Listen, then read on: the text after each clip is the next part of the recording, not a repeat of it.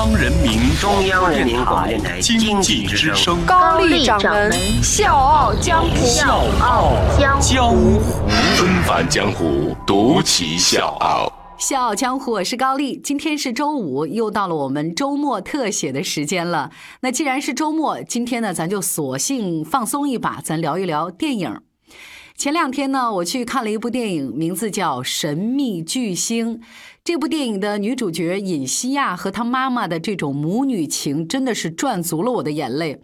当然，我也差点被米叔阿米尔汗那种油腻浮夸的造型笑喷了。你知道，我看的时候真的是不敢相信，这个呢就是《摔跤吧，爸爸》里那个严肃冷峻的老爸。呃，这个电影我简单给各位介绍一下，依然是一个关于梦想和家庭的故事。跟《摔跤吧，爸爸》不一样的是，这次讲的是母爱。尹西亚的爸爸是家里的男主人，下班回家之后呢，发现老婆忘烧开水了。然后呢，这个打着领带、穿着白衬衫啊，重点是白衬衫上连一点褶都没有的这个男人，就熟练的抡起手臂，给了老婆一个响亮的耳光。他们十四岁的女儿和掉了门牙的儿子躲在角落里面，蜷缩在那儿，害怕到浑身发抖。姐弟俩呢，都意识到老爸今天的心情又不好了。爸爸呢是家里绝对的权威，只要他说不，就没人敢反抗。咖喱里面忘了放盐要挨打，没有收拾东西要挨打，忘了烧水甚至可以被打断手。所以尹西亚就在想，我们过的到底是什么破日子呀？在这个家连呼吸的权利都没有。当尹西亚的妈妈流着眼泪说我们要认命的时候，我也跟着哭了。为什么要认命？只是因为那个人是她的丈夫吗？尹西亚不服，高掌门不服，有一个印度男人更不服，他就是阿米尔汗。曾经带给我们无数感动的阿米尔汗，这次再次出手，他带着《摔跤吧，爸爸》的姐妹篇《神秘巨星》又来了。这一次呢，阿米尔汗把靶子对准了家暴、重男轻女和女性意识觉醒。印度时报对神秘巨星的评价是：如果你正重复着母亲的生活，那么你一定会被电影戳中。其实就像电影讲述的那样，在印度呢，很多女性都面临着家庭暴力的问题，而大多数遭遇家暴的妇女都和尹西亚的妈妈一样，选择了默默忍受，因为他们的经济大权掌握在丈夫手里。阿米尔汗曾经在电视节目里直白地谈论了印度的家庭暴力问题。他说：“作为演员，就应该承担社会责任，给社会带来好的东西。在阿米尔汗的眼里，这才是演员的价值。用电影的力量反映印度的社会问题，用这样的方式来寻找某种改变的可能。”接下来，我们就聊一聊阿米尔汗吧。这个生而为电影的男人，其实他一开始的梦想并不是当演员，尽管他出生在一个印度电影世家。一九六五年，阿米尔汗出生在印度孟买。当时他对演戏真的没什么兴趣，而是一心想当网球王子。后来呢，他庆幸自己没有继续打网球，因为他的身高永远定格在了一米六八。就这样的身高，作为演员也不是被看好的。大家仔细看他的电影，你会发现他演的这个电影总会比女主角矮一头啊。一直到一九八八年，阿米尔汗终于等到了一个机会，电影。冷冷暖人间一直找不到合适的主演，那阿米尔汗呢，在叔叔的推荐之下，终于获得了试镜的机会。最后呢，也是凭借这部电影一炮走红，获得印度最高电影奖的最佳新人奖。不是科班出身，阿米尔汗的演技呢，一直被圈里称作是方法派。但是他说：“我演的电影没有方法，纯粹出于热爱。”当然，只有对电影的热爱不足以让阿米尔汗获得“印度良心”的称号。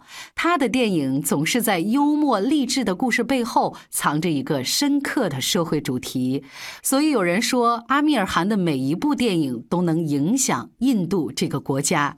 我个人看的第一部阿米尔汗的电影是《三傻大闹宝莱坞》。那这部电影呢，抨击的是传统的应试教育。里面有一句台词，真的，我当时听了就起了一身鸡皮疙瘩，是这么说的：“死记硬背也许能让你通过大学四年，但是会毁掉你接下来的四十年。”其实这并不是阿米尔汗第一次拍教育题材的电影。二零零七年，《地球上的星星》讲的是因材施教，呼吁社会不要对特殊人群有偏见。每一个孩子都是独一无二的，总有一天他们会走出自己的路。再比如去年上映的《摔跤吧，爸爸》，虽然呢讲的是一个励志的故事，但这个背后呢也有一个深刻的主题，就是反性别歧视。那在印度呢，身为女性，别说实现梦想了，她们连拥有梦想的权利都没有。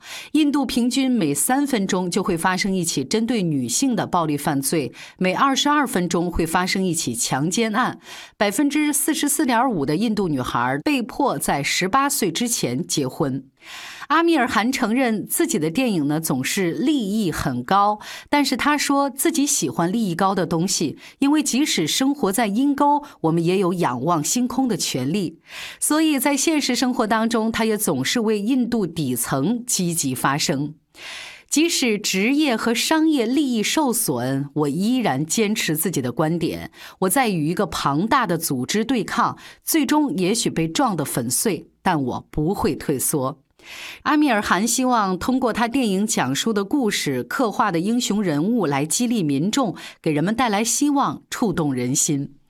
二零一二年，阿米尔汗推出了一档电视节目《真相访谈》。